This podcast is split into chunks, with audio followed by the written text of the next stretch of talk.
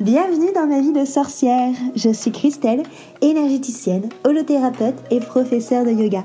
Mon but est de vulgariser, rendre simple et accessible le développement personnel, la magie et le mieux-être naturel. Parfois seule ou accompagnée, je m'engage à te faire voyager dans des podcasts authentiques et frais, plein d'astuces pour vivre ta vie de sorcière et de sorcier moderne. Bonjour à tous, bienvenue autour de mon micro enchanté. Donc moi c'est Christelle et aujourd'hui nous allons aborder un sujet qui me tient particulièrement à cœur autour des pervers narcissiques et des manipulateurs et je reçois aujourd'hui ma copine pétillante et étincelante Amina. Salut Amina. Salut Christelle. Et tu du retournes le compliment. Ah, c'est gentil, merci. du coup, voilà, vous retrouverez plusieurs épisodes sur, euh, sur ce thème, des témoignages euh, assez différents. Et Amina, aujourd'hui, va justement euh, nous, nous parler de son expérience avec un, quelqu'un de type pervers narcissique, de type manipulateur. Est-ce que tu peux nous expliquer, du coup, comment est-ce que tu t'es retrouvée dans, cette, dans cette situation, dans cette relation? Alors tout simplement, bah, j'étais assez, jeune, je l'ai connu en fait. Euh, c'était quelqu'un qui, vivait dans, mon entourage, qui c'était le frère d'une amie. Et euh, bah, en fait, euh, qui m'intéressait, voilà, les regards, etc. hein, des, les premiers regards, tout ça. Et petit à petit, bon bah, il s'est avéré qu'on ne sait plus, qu'on s'est connus. Et euh, au début, en fait, ben, tout, est, tout est toujours très beau, euh, tout est toujours euh, rose. Puis on voit un peu la personne euh, avec les yeux de l'amour, donc forcément, euh, on lui pardonne un peu tout. Alors, euh, ce qu'il faut savoir, c'est que moi, en termes de personnalité, je suis assez. euh, j'ai un peu le côté un peu sauveur, euh, un peu naïf, un candide, hein, ce qu'on a tous un peu, euh, ben, les, pers- les personnes qui sont victimes des pervers narcissiques, justement, ou des personnes toxiques. Carrément. Chez les pros, on a en effet généralement tout à peu près, comme tu dis, la, la même personnalité ouais, qui les attire. Carrément. Voilà.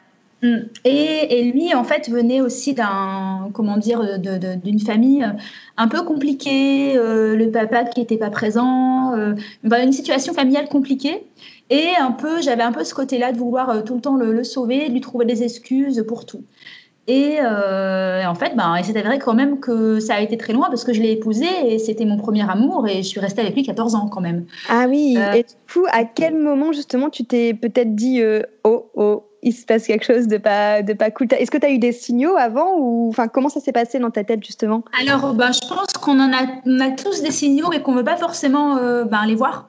Ouais. Voilà, parce que en fait, euh, moi au départ, quand on a commencé à se fréquenter, bah, c'était, euh, voilà, moi j'étais dans mes études, euh, j'étais jeune, hein, j'avais 19 ans. Lui, il était un peu plus âgé, il avait, plus, il avait 4 ans plus que moi. Et donc, on n'avait pas forcément les mêmes amis, tout ça. Donc, en fait, on se voyait, voilà, on se voyait le week-end. Moi, je faisais mes études, donc j'étais un peu occupée. Mais à, mais à chaque fois, c'était, voilà, il m'appelait, par exemple, quand il m'appelait, c'était le soir très tard. Même, il me réveillait. Et moi, j'étais Ah contente parce que je me disais, ah, il m'appelle. Mais en fait, il t'appelle euh, pendant, que- quand il n'a plus rien à faire, quand il s'ennuie sur son, tes heures de sommeil, quoi. Et je me rendais pas forcément en fait. Puis c'était une première expérience avec un, un- quelqu'un, quoi, avec un garçon. Et du coup, euh, et du coup, voilà. euh, après, il y a eu aussi les rendez-vous, les rendez-vous. euh, euh, il, il devait m'appeler, puis il m'appelait pas. Et puis ensuite, euh, on devait se voir le week-end, mais on se voyait pas parce qu'il m'appelait pas en fait la semaine. Ouais. On se voit. Donc, faut, faut un peu mettre dans le contexte. hein. À l'époque, euh, moi, je l'ai connu dans les années de début 2000. Euh, donc euh, c'est pas comme aujourd'hui où il y a tous les. Enfin voilà, j'avais un téléphone portable, mais euh, on était encore au- à l'ère de la cabine téléphonique. Hein, euh. Oui. voilà. Et donc du coup, euh, du coup, ouais, des signaux, j'en ai, j'en ai eu. Euh, mais je me rendais pas forcément compte en fait euh, de, de- de la situation. Voilà, il annulait des rendez-vous au dernier moment. Puis Mhm. bah, quand on devait se voir, on se voyait, mais euh, voilà, euh, on se voyait sur un créneau bien précis, c'est-à-dire que bah, je suis disponible de telle heure à telle heure, quoi. D'accord. Et, et je me souviens lui avoir dit plusieurs fois, mais attends, je suis pas, je suis pas une séance de sport, quoi. Enfin, voilà, quoi. C'est- Non, mais c'est vrai, quoi. Enfin, Bah oui, moment ah carrément juste. et, et du coup, euh, c'est vrai que voilà, il y a eu un certain nombre de, de- de- d'alertes, mais je me rendais pas forcément vraiment compte. Je voyais les gens autour de moi, des amis, mes, mes copines de fac, qui me donnaient des alertes, euh, voilà, mais euh, je, je voilà, j'en prenais pas euh, Compte. Je me rendais pas vra- vraiment compte en fait. Il y avait des trucs comme ça. Et voilà, donc jusqu'au jour quand même où... alors ça c'est drôle parce que en, me renseignant aussi sur tout ce qui est pervers narcissique, tout ça après coup, on dit toujours que les, les, les, victimes de pervers narcissiques euh, se rendre compte de quand est-ce que le piège se referme. Oui, hein. et tu t'en es rendu compte, ça justement, maintenant avec le recul En fait, avec le recul, je me suis rendu compte, c'était une période, en fait, je me souviens très bien de cette anecdote. Euh, j'étais, je préparais mes examens et euh, je, je, reçois un message, donc j'avais pas eu de ces nouvelles toute, la semaine, mais bon, c'est comme c'était habituel, puis moi j'étais occupée, donc voilà, forcément. Et, et il m'avait envoyé un message juste en me disant c'est fini, point. Et, euh, et donc moi, euh, en panique, tout ça, je dis ben, c'est fini. Et c'est à l'époque en fait on n'avait pas des forfaits illimités. Donc moi j'avais mon Nokia 3310 et, euh, j'avais plus d'SMS. Donc j'étais partie à la cabine téléphonique pour l'appeler quoi. Et ce jour-là il neigeait, mais il y avait de la neige partout, c'était en hiver. Et euh, ça fait très film hein, quand je dis ça, mais, mais c'est vrai, ça s'est passé comme ça. Et je suis arrivée à la cabine téléphonique, je l'ai appelé, il a répondu. Et euh, je lui ai dit, c'est quoi ton message là euh, Moi en panique, quoi, parce que j'ai quand même couru, enfin voilà, machin. Euh, on voit, on sentait, enfin voilà, j'étais, je me dis, j'étais vraiment accrochée, quoi, pour faire ça. Et, et il me dit, non, mais en fait, non, non, bah, je t'ai envoyé ce message-là, mais en fait, je ne le pensais pas. Et en fait, je pense que c'était une manière de. Quand j'étais accrochée, en fait. Ouais. ouais. Voilà, et à partir de là, ben voilà, il s'est dit qu'il pouvait absolument tout me faire et mm. que euh, sans, sans, sans, sans, rien, euh, voilà, de tout me faire, aller jusqu'au bout de son truc et, et, que j'allais me laisser faire, quoi. C'est vrai que euh, c'est quelque chose que j'ai remarqué aussi en, bah, en vivant euh, la même chose que toi, bon, avec une autre personne, hein, euh, forcément. Il y, en a, il y en a plusieurs, sinon ça serait, ça serait pas drôle. c'est vrai qu'en effet, maintenant que, que, tu le dis, il y a toujours en effet des petits tests, entre guillemets, pour que, ouais, c'est ce que tu dis, pour voir en fait à quel point on est attaché et à quel point on est capable de réagir et qu'est-ce qu'on est capable de tolérer, en fait. Et c'est souvent là, en effet, où ils se rendent compte ben, à quelle température, quelque part, on est cuit et comment est-ce qu'on va pouvoir être mangé, quoi. Mm, exactement. Exactement. Et, du coup, tu t'es mariée donc avec euh, cette personne. J'imagine que la vie quotidienne, du coup, avec euh, avec lui, ça a dû être vraiment euh, compliqué. Il y a eu des comportements du coup qui se sont accentués, qui t'ont mis encore plus en alerte, ou tu restais vraiment un peu dans, dans le déni de, de cette chose? Alors disons que non, effectivement, ça s'est accentué, parce que quand tu vis avec quelqu'un, tu apprends davantage à le connaître, tu vois son quotidien, tu vois, voilà. Euh, et, en fait, au début, quand on s'est marié, ben, c'était des, comportements, c'est-à-dire qu'il il passait ses nuits dehors. Euh, et euh, il avait tout le temps une, bonne excuse. Une bonne excuse.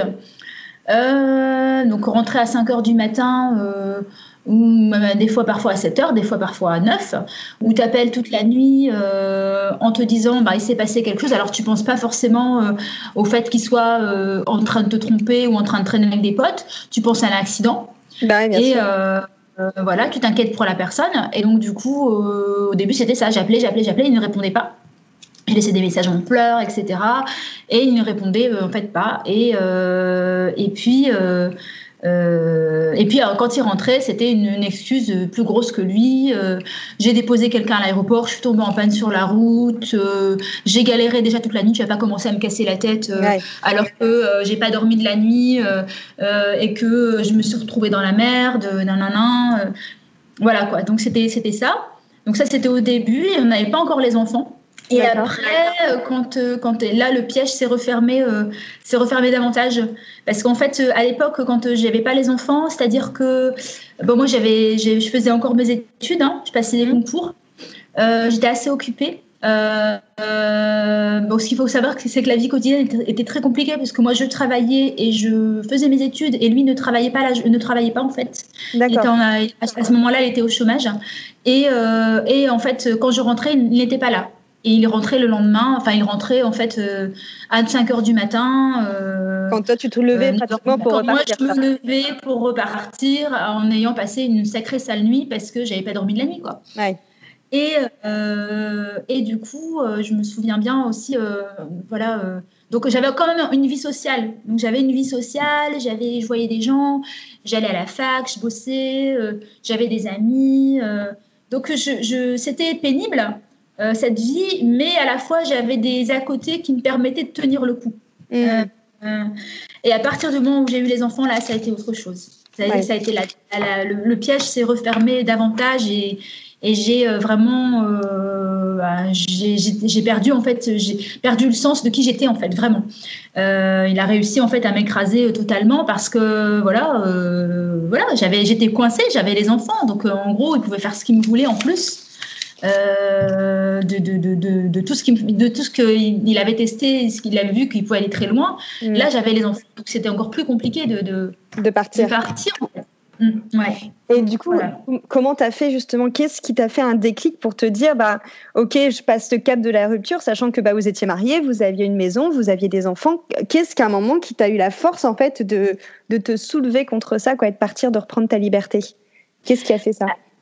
Alors, euh, en fait, c'est comment dire Je pense qu'il y a eu. Euh, euh, bah, je, suis, une personne très patiente, mais au bout d'un moment, je pense que voilà, j'ai ma patience, elle a eu des limites mmh. et sacrées limites, hein, parce que quand même, 14 ans, c'est quand même bah énorme. Et mais en fait, c'est le vrai déclic, ça a été quand j'ai vu les, des comportements en fait de mon ex-mari chez mon fils de 5 ans. Ah ouais. Euh, euh, et là, euh, là, je crois que ça a été trop pour moi. En fait, au-delà de, au-delà de, du fait que je me disais souvent, mais que c'était pas une vie, que c'était pas normal, que que j'étais, voilà, que je, voilà, je méritais pas ça, que je méritais mieux. et, et d'ailleurs, j'ai oublié de dire un truc, c'est que à partir d'un certain temps, enfin, à partir de la naissance de mon fils, je me suis quand même intéressée au sujet pervers narcissique. Ah, je commençais à regarder des trucs, je faisais des tests euh, sur Internet, mais en fait, je me disais, mais non. Enfin, voilà, je me disais, mais mm. non, euh, non, et tout. Enfin, un peu dans le déni. Et vraiment, le déclic, ça a été. Euh, ça a été de, voir les comportements en fait de, de mon ex-mari chez mon fils. Et là, je me suis dit non, c'est pas possible. je peux pas, ça peut pas continuer comme ça. J'ai pas envie, j'ai pas envie d'engendrer un, enfant de ce type. Euh, que ce soit un pervers narcissique. J'ai pas envie que ma fille pense que, que les relations de couple, c'est ça, parce que j'avais un garçon plus grand et une, une, fille plus petite, euh, une fille de, 3 ans. Et euh, du coup, à l'époque, et du coup, je me suis dit non, c'est pas possible, c'est pas l'exemple que je veux donner aux enfants. J'ai pas envie de. Non, j'ai une responsabilité en fait là au-delà de la mienne, moi j'ai la responsabilité de mes enfants et je veux pas qu'ils grandissent comme ça euh, dans un environnement aussi toxique et que mon fils en fait prenne l'exemple de son père et qu'il fasse euh, voilà euh, galérer une femme comme moi plus tard. Bah oui. C'est ce que j'allais dire, en fait, c'est quelque part ta responsabilité, en effet, en tant que mère, qui t'a donné des ailes pour, pour partir, en fait, euh, de tout ça. Bah, de toute façon, on reparlera ensemble lors d'un épisode, justement, sur, euh, au niveau des enfants, comment, comment est-ce que, justement, tu, tu, fais pour euh, sortir de, de ce schéma par rapport à tes enfants? On, fera un, petit épisode à deux par rapport à ça. Mais là, à l'heure actuelle, depuis ton divorce, du coup, comment ça se passe? Parce qu'avec les enfants, tu as forcément encore un lien avec lui parce que c'est bah, leur père, tout simplement. Mm-hmm. Comment est-ce que tu fais pour rester en contact avec lui sans te retomber dans cette vampirisation du pervers narcissique? Je tiens à dire que quand même c'était très très compliqué avant d'en arriver là. Mm. Hein, c'est un travail de galène, hein, ça fait quand même euh, pratiquement cinq ans que je suis séparée de lui. Hein. Donc là on commence juste à, je commence juste à comprendre euh, juste le fonctionnement parce que bah voilà il fallait que je me reconstruise aussi, etc. Donc euh, voilà, je pense que les, les, les, auditeurs ont besoin de savoir que voilà c'est une construction de, de longue haleine et puis rien n'est jamais gagné. Rien jamais euh, en fait, ça a été très compliqué avec le père des enfants parce qu'en fait, il était tout le temps dans l'opposition avec moi. Bon, il ne voulait pas que je parte, etc. Culpabilisation, etc. il perdait sa proie. Hein. Voilà, il perdait sa proie, exactement. Et là, en fait, comment je fais maintenant euh, avec les enfants? C'est-à-dire que je, je le laisse être ce qu'il est. C'est-à-dire que je le prends comme il est. Je sais que, euh, que de toute façon, euh, si je rentre en conflit avec lui et que je lui montre que je sais qui il est, que j'ai, que j'ai identifié qu'il est un pervers narcissique et que tout ça, c'est, du, c'est de la poudre aux yeux, euh, je n'aurai pas ce que je veux. Mm. Donc, quelque part, c'est une forme de manipulation hein, que je fais, mais c'est pour, pour sauver. Voilà, pour me sauver. donc, je le laisse en fait être le sauveur, lui faire croire que j'ai besoin de lui. D'accord. C'est-à-dire, par exemple, euh, s'il doit prendre les enfants, alors il, il a les enfants un week-end sur deux. Et là, en période de confinement, on peut en parler, c'était assez compliqué parce que c'est moi qui ai, qui ai, la garde. Et donc, euh, je lui disais, ben voilà, euh, bon, j'ai des petits soucis avec mon, fils, hein, parce que ben, un, un, fiston de pervers narcissique, forcément, ça essaye de se construire de la même manière. Mmh, que son, sûr. Du coup, on est obligé de voilà, réajuster tout le temps, tout le temps, tout le temps, être sur ses gardes. Et du coup, je lui disais, ben voilà, écoute, j'ai vraiment besoin que tu prennes Ismaël, ça me ferait vraiment du bien. Euh, je laisse être le, mon sauveur, en fait. Oui. lui dire qu'il m'est utile, que, euh, que voilà, je, je, je, comprends très bien qu'il est occupé. Euh, enfin, je lui, enfin en, gros, ce que je lui demande, c'est quelque chose de normal. Un, père, en fait, normal, entre guillemets, bah, trouverait ça normal de soutenir son femme, de, de, de, de, faire l'éducation de ses enfants. Mais lui, pour lui, ce n'est pas normal puisque c'est un égoïste. Oui, d'accord. Les pères narcissiques sont extrêmement égoïstes. Carrément. Du coup, euh, je le laisse, je le laisse croire que c'est un service qu'il me rend à moi. Hmm qu'il m'est utile. Je lui dis pas, en fait, euh, c'est tout à fait normal que tu prennes ton fils parce que c'est ton fils et que tu dois l'éduquer autant que moi. Oui, en fait, tu, euh, tu, euh, tu, le brosses dans le sens du poil parce qu'on sait aussi que les pervers narcissiques n'aiment pas être mis face à leurs responsabilités. Donc, en effet, si tu lui dirais c'est normal parce que tu es son père, il se braquerait direct, quoi. C'est logique. Exactement. Et donc, il faut accepter de le faire parce que moi, j'ai eu beaucoup de mal à, l'accepter parce que je suis pas une personne je suis une personne assez franche, je vais me dire les choses, tout ce qui ne me plaît pas, je lui dis, etc. Mais avec lui, ça ne marche pas. Donc, on est obligé, en fait, pour se protéger, de, de, de, faire ça. Et, euh, et, ça marche bien, en fait. Ça marche bien. Du coup, ben, voilà, j'ai vu des trucs, euh, voilà, euh, quand je lui dis, ben, écoute, ce serait bien que tu prennes les enfants on s'arrange, bah, il me dit ben oui, pas de problème, ah bah ça te fera du bien, voilà, et il, il, regonfle son égo. Ah bah ça va, tu vas pouvoir te reposer comme ça, ah bah tu vas pouvoir bosser, ah bah tu vas pouvoir faire ça, ah bah ouais, je vais le prendre là, comme ça tu pourras faire ceci, tu pourras faire cela. Et euh, voilà, je fais mon possible, nanana. Moi je dis bah oui, je sais que tu fais ton possible, je sais bien que c'est pas évident. Enfin voilà, mais euh, voilà, c'est pas c'est pas dans mon tempérament de faire ça parce que je suis plutôt euh, voilà euh, dire ben ça me plaît pas. Mais avec, certaines personnes ça ne fonctionne pas. Et bah on est obligé de se protéger et, et surtout quand on a quelqu'un face à nous, voilà, moi je suis obligée d'être en lien avec lui tout le temps. Enfant, au moins au moins jusqu'à ce qu'il soit autonome. Mm. et là, pour l'instant, c'est la solution que j'ai trouvée pour, pour, pour, me protéger et protéger mes enfants, en fait. C'est vrai que c'est une bonne solution parce que dans tout ce que tu entends en termes de vidéos ou d'ouvrages, c'est vrai qu'on dit généralement quand vous êtes face à un pervers narcissique, fuyez. Mais c'est pour ça que je voulais euh, vraiment avoir ton, ton témoignage et que je trouve ça très enrichissant parce qu'il y a en effet des circonstances où on ne peut pas non plus tout couper parce que ben il y a les enfants ou, d'autres circonstances. Mais c'était très intéressant et, et c'était vraiment important pour moi que, que, tu prennes la parole par rapport à, à cette autre circonstance de relation qu'on peut avoir avec euh, ce type de personnes euh, manipulatrices. Oui. En tout cas, je te remercie beaucoup. Ravie. Bah ouais. Ah, plaisir. euh, on, se on se retrouve du coup pour un prochain épisode euh, pour, euh, pour parler plus de justement autour, autour des enfants et, euh, du pervers narcissique. Si vous avez aimé ce podcast, je vous invite vraiment à le partager, à mettre un petit j'aime, à mettre un, un, commentaire, à mettre une note sympa. je vous remercie vraiment beaucoup pour votre écoute. Je te remercie Amina pour ta présence. Merci Christelle, à toi. et à très vite. Merci beaucoup.